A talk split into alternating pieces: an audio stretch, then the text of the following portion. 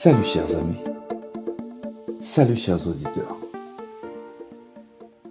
Pour ce dernier épisode, très en retard, j'en suis désolé, de la première saison de Causerie avec Sartoka, j'ai hésité entre deux sujets. D'abord, je voulais revenir sur l'anniversaire de, de l'assassinat de l'ancien président Jovenel Moïse, événement qui n'a suscité presque aucun émoi national. Je m'explique. Le Premier ministre actuel est de facto lui-même soupçonné d'être impliqué d'une manière ou d'une autre dans cet acte odieux, a déposé le 7 juillet dernier des fleurs à la mémoire du disparu et a sorti un discours pompeux et outrageusement creux.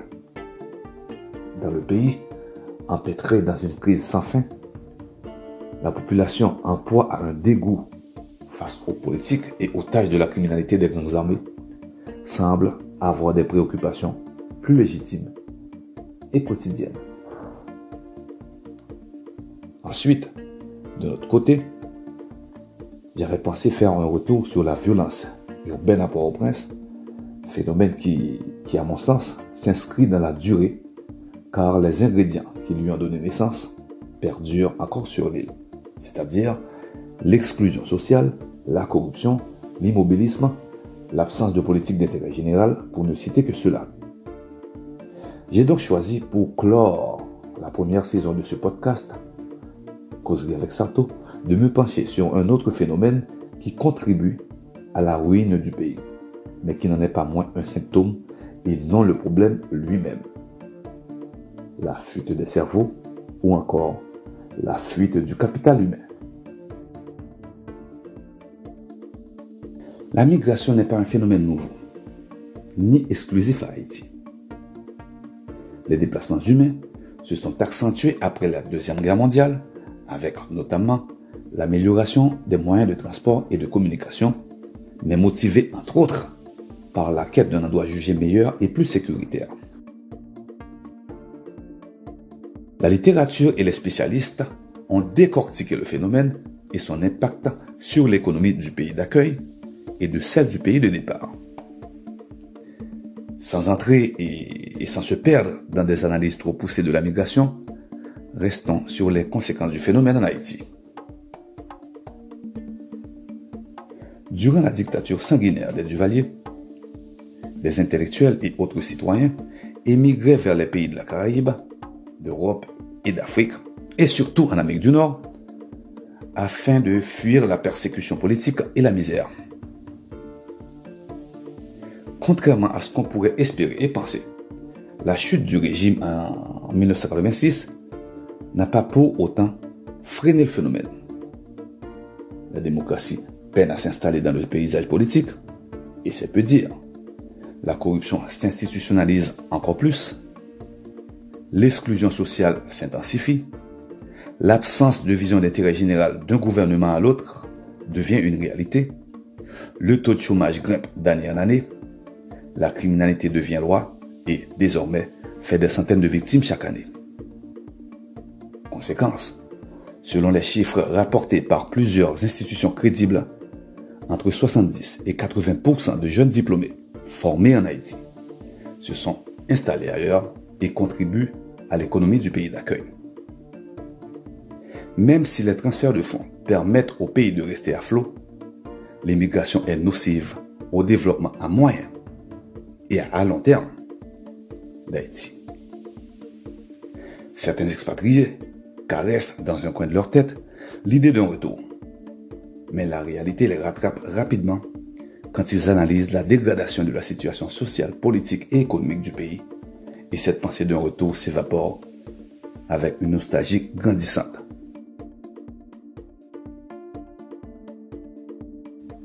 L'exode des cerveaux en terres étrangères au même titre que les nombreux autres symptômes dont souffre Haïti, accentue le sous-développement du pays. L'équation paraît simple pour ceux et celles qui veulent fuir Haïti.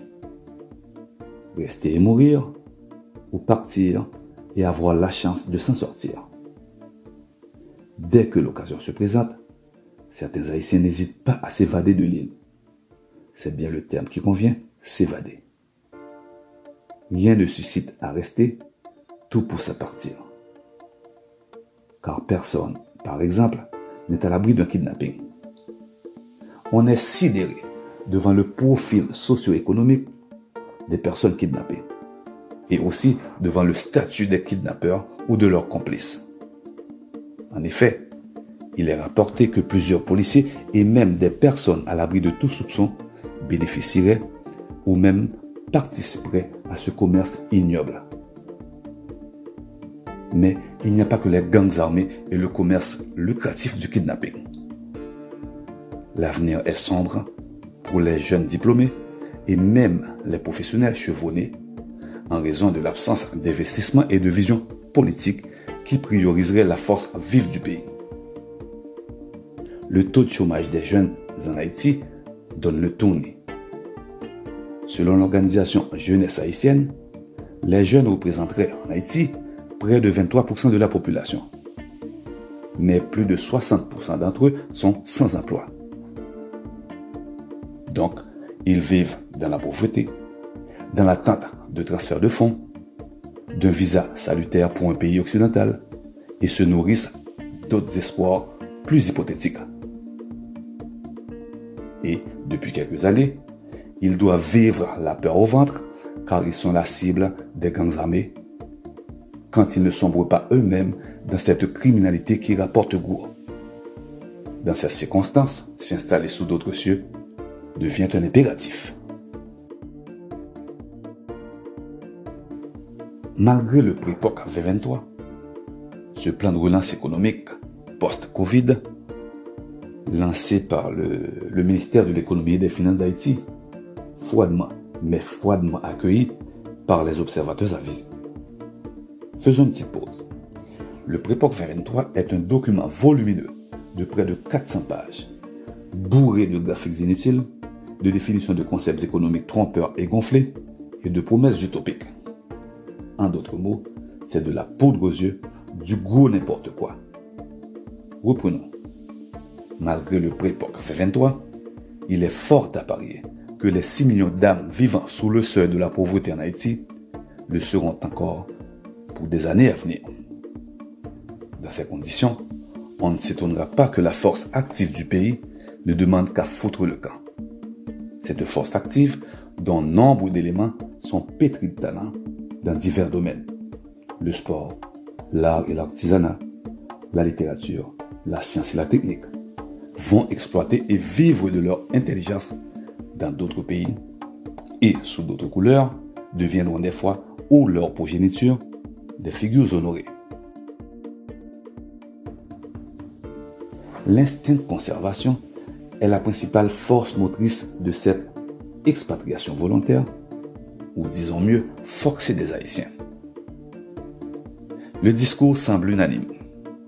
Quand on a l'occasion de parler à un membre de la famille ou à un ami vivant sur l'île, pays à vie mal, entend-on souvent un autre triste propos. Quand quelqu'un s'en va en Haïti, fort souvent par obligation, des funérailles notamment, on lui souhaite d'être extrêmement prudent et on prie pour lui. On nous dit qu'il s'en va en zone de guerre. La fuite des cerveaux est liée à l'ensemble des problèmes dont Haïti est la poids. On ne peut pas compter sur un sentiment national afin de retenir les diplômés et les professionnels expérimentés pour lesquels l'État a fort souvent couvert les frais d'études. On ne résoudra pas les crises multiples du pays en isolant les problèmes les uns des autres.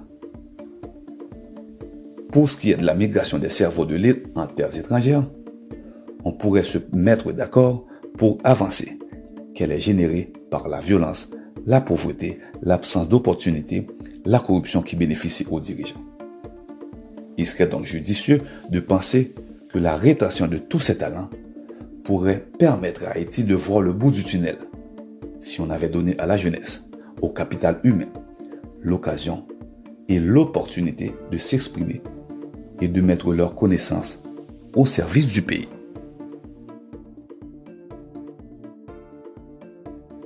Dans la prochaine saison de Causerie avec Sarto, K, j'essaierai d'explorer, ce qui sera un exercice prudent et ardu, les pistes de sortie de crise Je n'ai pas de baguette magique.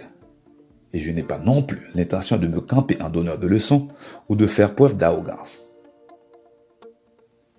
Les pistes de solution, les pistes de sortie de crise ne seront cependant pas policières afin de mettre fin au banditisme et à la guerre que se livrent les grands armées. Elles ne seront pas non plus alimentaires afin de nourrir un peuple affamé, ou même démocratiques afin de déloger un Premier ministre illégitime et de facto qui ne manifeste aucune volonté, mais aucune volonté de quitter son poste. Elles aborderont plutôt le mal-être haïtien en tant que peuple qui se cherche depuis la nuit de l'esclavage. Elles analyseront le cimentage nécessaire d'une société qui aura vaincu son passé en en corrigeant les aberrations, qui se sera acceptée et qui aura finalement donné un sens à la devise fièrement affichée sur son drapeau. Liberté, égalité et fraternité. Merci et à bientôt.